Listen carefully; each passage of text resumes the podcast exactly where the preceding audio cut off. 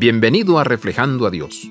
¿Conoces algún seguidor de reglas? Ya sabes, la persona que espera pacientemente en la acera a que cambie la luz del cruce de peatones aunque no haya tráfico en las cuadras. Le gustan los plazos, los horarios y las instrucciones paso a paso. Se aseguran de dejar un área pública más limpia que cuando la encontraron, incluso recogiendo la basura de otras personas. Simplemente no pueden evitarlo Pablo señala que simplemente seguir las reglas no nos hará justos a los ojos de Dios.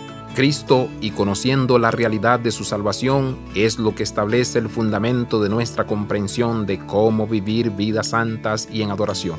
Las reglas humanas basadas en la enseñanza humana son temporales, tienen apariencia de sabiduría, pero carecen de valor. Solo Jesús puede reconciliarnos con Dios.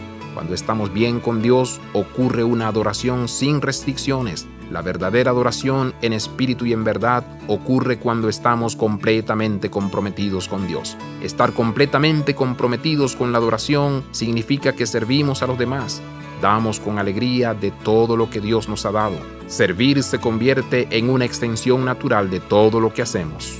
Abraza la vida de santidad, visita reflejandoadios.com.